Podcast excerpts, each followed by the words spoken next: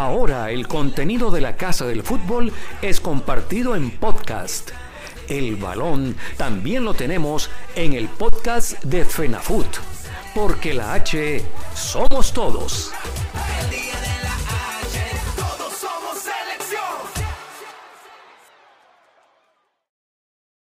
Bienvenidos a todos nuestros seguidores del podcast de la Federación de Fútbol de Honduras. Hoy es nuestro debut en esta nueva plataforma de nuestros seguidores. Así es que para eso hemos eh, invitado a una persona muy especial para la Casa del Fútbol eh, por su trayectoria, por ser referente de nuestro fútbol actual. Él viste la camisa de nuestro equipo nacional, pero además de vestirlo tiene el gafete de capitán. Así es que sin mucho preámbulo le damos la bienvenida al Capi, a Rommel Kioto con los bombos y platillos. Bienvenido, capitán, a esta primera edición del podcast de la Federación de Fútbol. Qué alegría tenerte.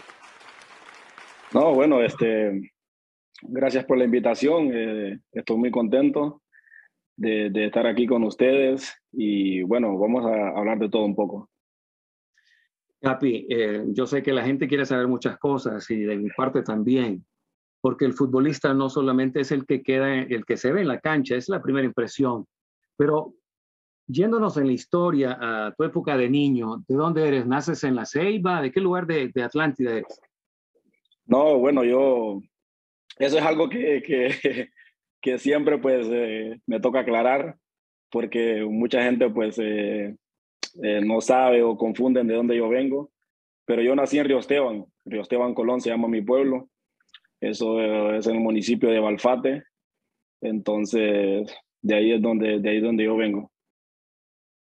Nunca lo, nunca lo dejas de mencionar entonces, del mero Balfate.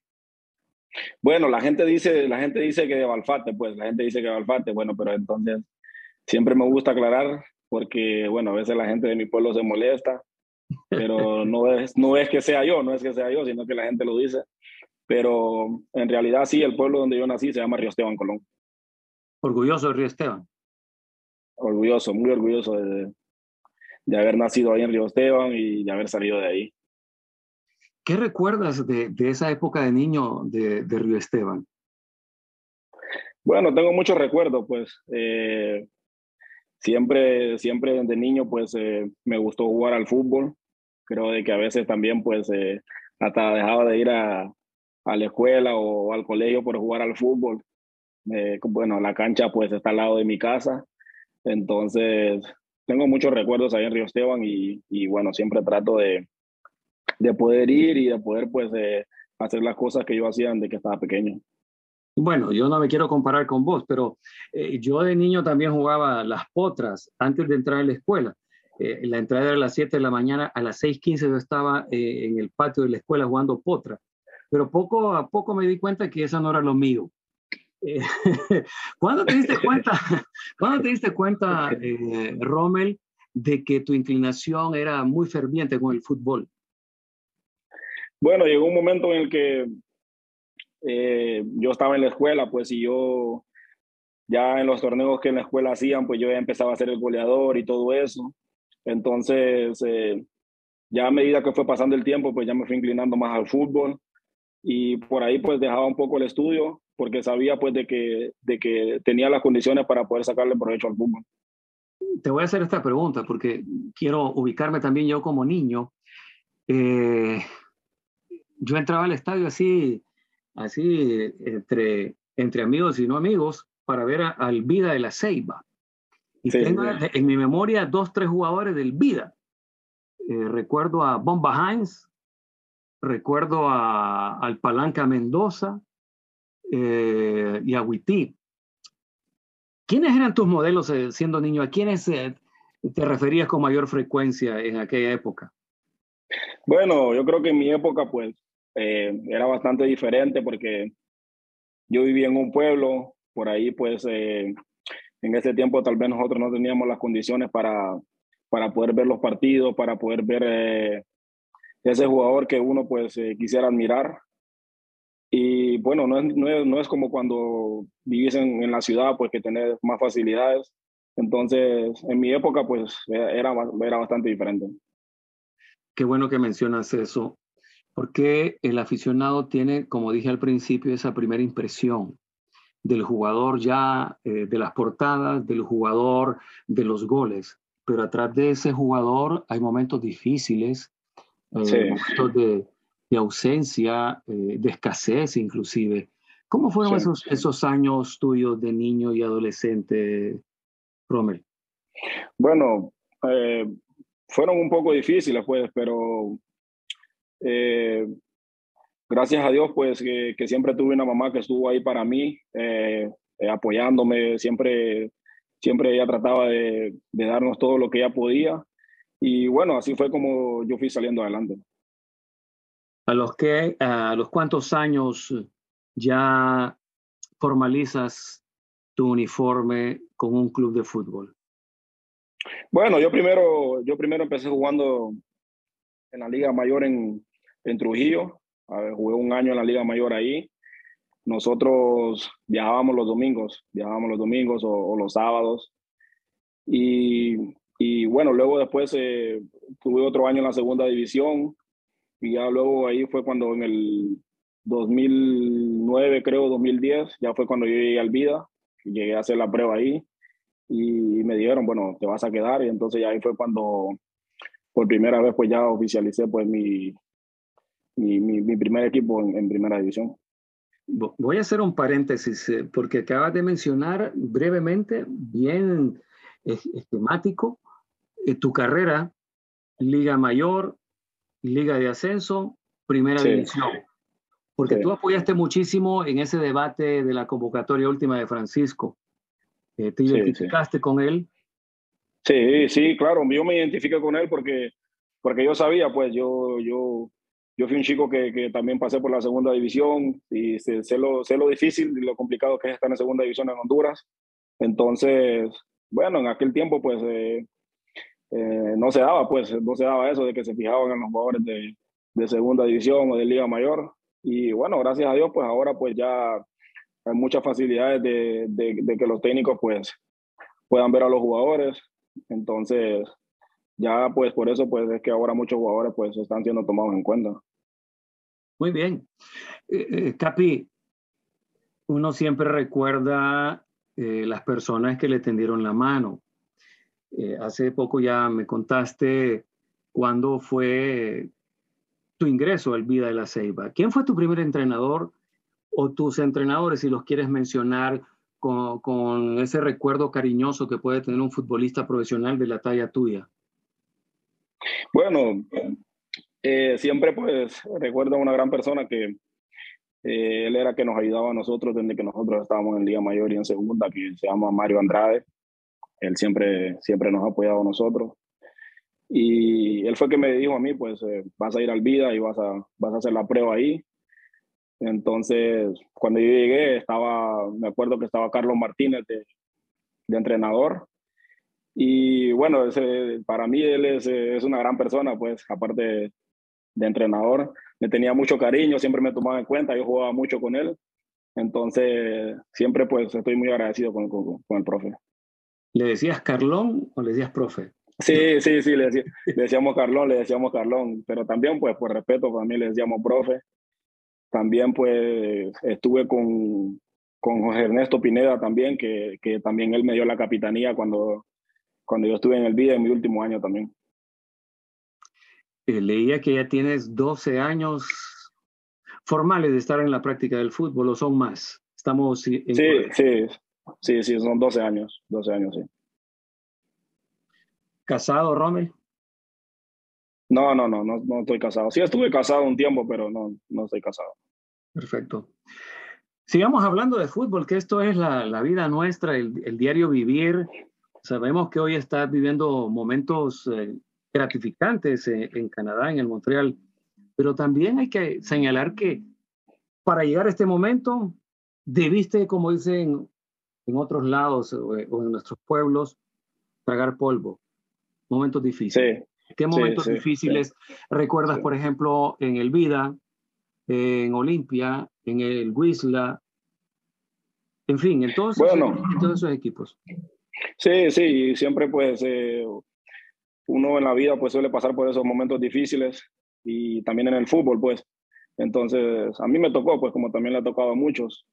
Y en el vida pues eh, mis primeros años eran bastante complicados, pues por ahí a veces eh, no teníamos para comer, no, no teníamos para el transporte, pero ahí fuimos saliendo adelante pues. Entonces, luego me tocó ir a, a Polonia, estuve un tiempo allá, estuve seis meses allá, no me fue muy bien y luego me tocó regresar al vida de nuevo, entonces ahí fue cuando ya, ya venía con mucha más madurez, ya venía con, con, con mucha más experiencia y ahí fue como cuando te, cuando, como te dije, pues de que se me dio la capitanía y todo eso, entonces ya después se, se me dio mi salto al vida, de, perdón, al, al Olimpia, estuve tres años en Olimpia, pues logré hacer cosas muy importantes ahí. Y luego me fui para el Houston. Y bueno, Houston Dynamo también los primeros años, pues todo, todo iba marchando bien hasta, hasta el último año, pues cuando, bueno, las decisiones que se tomaron ahí, que también fueron bastante complicadas para, para mi carrera, pero siempre me mantuve fuerte, pues siempre me mantuve ahí con las, con las esperanzas de que, de que yo sabía que iba a salir adelante, que, o sea, después de la tormenta viene la calma, pues siempre fui muy profesional, eh, muchas cosas que tal vez, pues, no, la gente no sabe, y bueno, no tiene de malo que lo sepan, pero a veces, pues, me tocaba por ahí entrenar solo, y era bastante duro para mí, pues porque, porque uno a veces lo que quiere es jugar, pues, pero sube, supe, supe aguantarme todo eso y bueno, después me tocó venir acá a Montreal y bueno, gracias a Dios acá en Montreal pues las cosas han sido muy diferentes y, y estoy muy contento de estar aquí. Dos cosas ahora que lo planteas. Eh, porque hoy día los jóvenes futbolistas quieren hacer el salto a, a Europa. Tú lo diste muy joven. Sí, Eh, sí. ¿qué, qué te faltó en, en Europa para, para quedarte? Eh, tu carácter, eh, tu juventud. Sí, ¿Qué fue sí. lo que pasó? Sí, sí, yo creo de que, de que en aquel tiempo, pues, por ahí eso fue como en el 2012, yo creo que no tenía esa experiencia, yo creo que no tenía esa madurez que tal vez tengo ahora. Y creo de que eso fue una de las cosas que por ahí me pasó factura. Sufriste en, en Polonia. Sí, sí, sufrí en Polonia, pues eh, no, no tenía mucha participación, por ahí se cometí errores que tal vez no tenía que haber cometido, pero bueno, como te dije, pues esa es la vida, eso es el fútbol y así es como uno aprende. ¿Cómo superar lo que hace unos instantes decías de, de la soledad de un futbolista? Porque el futbolista quiere estar jugando. Cuando no juega, eh, se suscribe o pasa tiempos de soledad, de reflexión. Es difícil, es difícil porque eh, es como cuando estás lesionado, pues entonces eh, tienes que ser fuerte mentalmente y, y, así mismo es cuando, cuando, cuando estás solo, cuando por ahí no está siendo tomado en cuenta. Tiene que ser bastante, bastante fuerte uno, trabajar día a día, siempre con esa sonrisa, porque al final, pues, eh, o sea, no todo es para siempre. Bueno, pero también has sonreído, has vestido la, la, la camisa de la, de la, selección en diferentes competencias. Hablo de eliminatorias, hablo de Juegos Olímpicos, de Brasil, eh, Copa Oro, en fin. Esa, esa camisa de la H eh, te transforma, Capi. Sí, yo creo de que la camiseta de la selección, pues para mí representa mucho, pues, y, y, y siempre lo he dicho, es un honor para mí vestirla. Y, y, lo voy a hacer hasta el, hasta el último día, pues, hasta cuando, hasta cuando Dios quiera, pues. Siempre y cuando se me dé la oportunidad, para mí siempre va a ser bienvenido. De esa época de selecciones, eh, anhelabas estar en una selección, obviamente, como, como cualquier jugador hondureño. Pero ¿cómo llega ese primer llamado y quién es el técnico que te convoca por primera vez? Eh, bueno, creo que yo estaba en el Vida en, en, ese tiempo y yo creo que era Suárez, pues, el, el, el técnico de la, de la, selección en ese tiempo y él fue que me, que me convocó, sí. ¿Qué te dijo? La primera conversación que tuviste con el profe. Bueno, no recuerdo, pues, no recuerdo. fue, hace, fue, hace muchos años, sí, no recuerdo. Sí. Y de los técnicos de selección por los cuales has pasado, ¿de quién tienes los mejores recuerdos? O de otra manera, planteado de otra manera, ¿con quién te sentiste más cómodo o quién explotó más tus cualidades? Bueno, este, creo de que para mí Pinto pues es, es el técnico que, que, que, siempre pues en lo que es en, en, selección, yo creo de que hasta el momento pues siempre voy a estar muy agradecido con él por lo que, por lo que yo había pasado, pues entonces él me dio la oportunidad de, porque yo tuve la oportunidad de ir a las Olimpiadas, pero en el, en el 2012, y por ahí por cosas del fútbol, por cosas de la vida que de fuera, pues entonces Pinto me dio la oportunidad, entonces estoy muy agradecido con él. Eh, hice buenas eliminatorias con él, buenos partidos en selección, entonces creo que es un técnico que para mí significa mucho. Muy bien. Y, y de jugador de selección, eh, tu carácter, ¿cómo te calificas? ¿Cómo es tu carácter? ¿Afable, sonriente, enojón? Bueno, creo que, creo que tengo mi carácter, pues, como, como, como cualquier persona. Por ahí, pues, tal vez soy diferente, que tal vez soy bastante enojón, que tal vez eh, eh, me gusta, pues, de que las cosas eh, siempre salgan bien y cuando las cosas no están saliendo bien, pues, me molesto. Pero son cosas que, que uno tiene que saber manejar, pues, tanto dentro y fuera de la cancha. Ese carácter debe tener un capitán, o sea, fuerte en su, en su mentalidad, para poder impulsar a sus compañeros. ¿Crees que va sí, sí. implícito? Sí, creo de que, de que es importante pues, que un capitán tenga esa personalidad, que tenga ese carácter, siempre y cuando pues, los compañeros entiendan de que cuando uno lo regaña, pues uno no, lo está, uno no lo está haciendo de mala manera, porque a veces ellos piensan de que, de que, de que uno les está hablando mal, o de que, pero no es así, pues uno trata de... Es con cariño. De, exacto, exacto, exacto. Uno trata de, de regañarlos para que, para que ellos entiendan, pues para que si se equivocan una vez, que no se equivoquen dos o tres. Sí. ¿Quién fue el capitán que más te ha regañado a ti?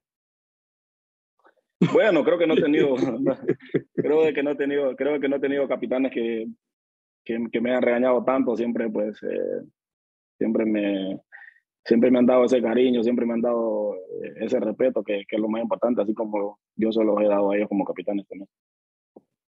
Y en este momento la selección eh, que quedó al margen de, de, Qatar. ¿Cuál fue el sentimiento de, de todo el grupo, Robert?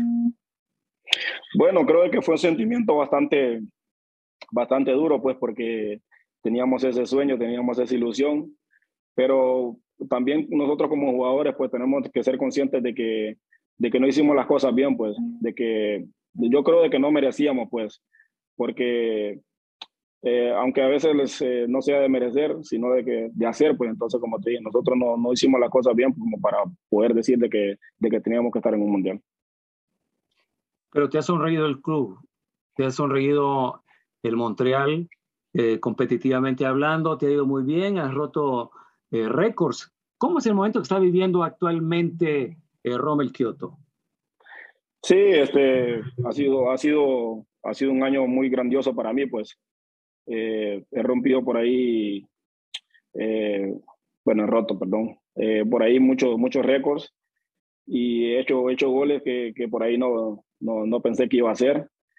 Y bueno, poner al club ahí en lo alto, pues eh, clasificar a los playoffs y ahora pues vamos a, vamos a seguir, vamos a pelear por, por la copa, que, que es lo que queremos.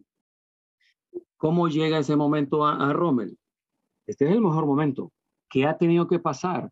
es un despertar de Rommel, es una simbiosis, es un cambio dramático en la vida deportiva de, de Rommel. Sí, creo que es un momento que me ha llegado muy bien, pues. Y, y bueno, gracias a Dios que me di cuenta a tiempo que, que, tenía que cambiar, pues, tanto en lo personal como, como en lo futbolístico y darme cuenta que tengo las condiciones de, de, de poder hacer cosas grandes. Y bueno, lo he mostrado aquí en el club y bueno, espero seguir así hay alguien que, que, te ha apoyado en ese, en ese sentir, a darte cuenta de que debías cambiar, de que debías, debías dar vuelta a una página, eh, no oscura, pero sí eh, llena de, situaciones complejas para encontrarte con un nuevo Rommel? Sí, siempre, siempre mi mamá me está ahí regañando y, y aconsejando, pues entonces también varios amigos que tengo, personas cercanas a mí que están ahí siempre eh, hablando conmigo. Por ahí, pues antes hacía cosas que, no tenía que hacer y a, veces hasta las mismas amistades de uno se reían, pues sabiendo de que, de que esas cosas no estaban bien. Pero bueno, gracias a Dios que le dimos vuelta a la página y, y todo cambió. Bueno, entonces tu mamá es para nada alcahueta, no es alcahueta. No, no, no, no. No, cuando ella, cuando algo no está mal y, y o sea, cuando ella ve que, que, que estoy haciendo cosas que, que, no, le agradan, que, que, no corresponden, ella siempre trata de, de, aconsejarme y decirme, mira, siempre trate de hacer las cosas bien, trate de andar siempre con humildad y, y sí, ella siempre me está aconsejando. ¿Es humilde, Rommel? Bueno, yo creo de que sí, pues me considero una persona con mucha humildad, este, por, por, yo sé, no, no sé de dónde vengo, no me olvido de dónde vengo, pero bueno, al final del día siempre pues eh, las personas pues eh, son las que, las que dicen pues si tú eres humilde o no. ¿Me, me mencionarías a, a, esas personas que te han apoyado en los últimos años y que te han ayudado a transformar tu vida? Bueno, como lo dije al principio, pues aparte de mi mamá, tengo amigos como, como Lenín Guerrero, que, que, que lleva muchos años a mi lado. Eh, por ahí el Guayo, que también antes estaba ahí todos los días aconsejándome, hablando conmigo. Y, varias personas, pues varios amigos que tengo ahí en, en, Tegucigalpa. Siempre estoy, siempre estoy hablando con ellos y, y siempre me están aconsejando. Y bueno, gracias al día de hoy, pues que estamos bien. ¿Cómo ves a la selección nacional para la próxima eliminatoria? Hablando de las posibilidades, lógicamente. Bueno, creo que muy bien, pues eh, venimos de menos a más y, y, y, lo importante va a ser de que, de que lleguemos bien, de que, de que seamos conscientes de que, de, que, de que no va a ser una eliminatoria de que no va a ser una eliminatoria fácil, todas las, todas, todas las eliminatorias son bastante difíciles y tenemos que prepararnos y tenemos que, que darnos cuenta que, que, si queremos estar en el próximo mundial, pues tenemos que luchar fuerte para ello. Eh, te he visto en tu número telefónico el perfil de capitán, dándole la mano nada más y nada menos que a Lionel Messi. Y esa sonrisa es muy significativa. Ese momento, sí, cuéntanos ese momento. Eh, no, es, es, es, un momento único, pues un momento que, que por ahí pues eh, no se va a volver a, a vivir. Entonces, yo estaba muy contento, pues, y, y, se ve reflejado en la foto. ¿Qué te dijo Lionel? Bueno, no, no, no, no hablé mucho con él, solo me dijo, ah, buena suerte. Y por ahí pues le pregunté si, si hablaba francés, como, como voy en Francia. Y me dijo, no, tenemos muchos compañeros que son latinos y, y nada, tranquilo. Hablando de eso, ya hablas muy bien el inglés, eh, te has comprometido con, con el idioma, eh, con, con, el lenguaje inglés. Bueno, no, no, no lo hablo al 100%, pues, pero sí creo de que por ahí, como dicen, pues me defiendo. Creo de que es una de las cosas que tengo que ponerle más interés. Ya llevo varios años acá, entonces ya debería estar hablando al 100%. Pero bueno, todo a su tiempo. Pues, pero, pero te recuerdo, recuerdo cuando en las concentraciones nos encontrábamos y siempre nos saludamos en inglés. Yo creo que ese, ese fue el comienzo. sí, sí, sí. Lo que pasa que, bueno, tampoco pues, eh, tú sabes, ¿sabes? somos de Honduras y es difícil pues estar entre nosotros sabiendo que hablamos español, pues están tratando de hablar inglés. It's okay, my friend. Sigamos hablando de, de fútbol, de, de, esto que nos, que nos motiva y que nos, uh, nos tiene aquí por varios años. Eh, ¿qué, ¿qué, sigue para Rommel? Eh, porque se habló algún tiempo reciente que ibas de nuevo a Europa. ¿Ese sigue siendo tu sueño? Sí, siempre, siempre, siempre va a ser mi sueño ese.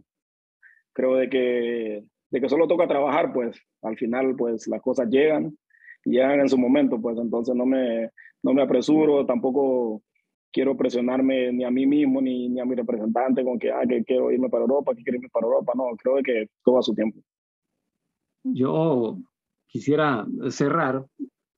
Esto de los podcasts para todos es nuevo, para ti, para mí, para todos, pero hay que hablar de cosas importantes, eh, de lo que ocurre en un jugador, la vida misma, que es importante. Hoy que estás eh, o te sientes o te vemos como un jugador top de Honduras, cuando ves hacia atrás y ves a aquel niño esforzado y ves a aquel niño eh, eufórico jugando la pelota y te ves hoy, ¿qué le dirías a aquel niño siendo un hombre maduro como lo eres? ¿qué le dirías a, a Rommel Jr. de aquellos años de pequeño? Bueno, lo primero que le diría pues es de que, de que si tiene un sueño pues que luche por él y de que pues a medida que, que vaya por el camino, pues eh, se va a encontrar con muchas cosas, entre altas y bajas, y que, y que no cometa los errores pues, de que, que tal vez un día pues, eh, yo cometí. La siguiente, ¿qué le dirías al hombre del futuro, al hombre mayor, al hombre de 60, 65 años, hombre adulto? Rommel. ¿O qué diría Rommel eh, de la tercera edad?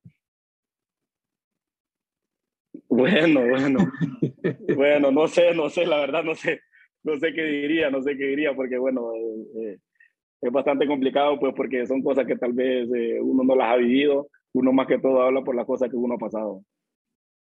¿No le dirías de haber cumplido con, con tu familia, con Rommel mismo?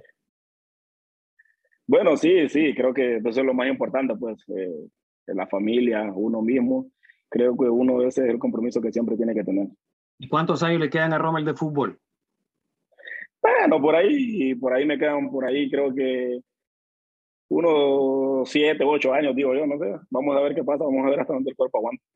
Y después de futbolista, eh, te vuelves un influencer porque he visto que te gusta hacer entrevistas con compañeros, amigos, No, pues no sé, no sé. Bueno, estoy tratando de prepararme para, para mis proyectos y, ver en un futuro, pues, ver qué es lo que pasa y, bueno, tratar de, de tener una vida, pues, bastante tranquila. Romel, Capi, muchísimas gracias por este tiempo. De verdad que me siento honrado de poder conversar contigo de fútbol, de momentos eh, que en la vida pasan, que nos pasan, que nos ayudan a madurar. Y a mí me alegra muchísimo ver a un nuevo Rommel, porque lo conocí también en esos años en donde eh, pocos se le acercaban a Rommel. Sí, sí, sí, sí, Pero muy contento, muy orgulloso de esa madurez que has adquirido a través de la vida. Eh, tus palabras para los seguidores. No, muchas gracias, muchas gracias a todos y, y bueno, agradecerles nada más por el apoyo y que, bueno, sigan confiando en mí, que sigan confiando en, en la selección y sabiendo de que, pues, vamos a trabajar para poder sacar todo esto adelante. Rommel, que Dios te bendiga. Bendiciones. Selección.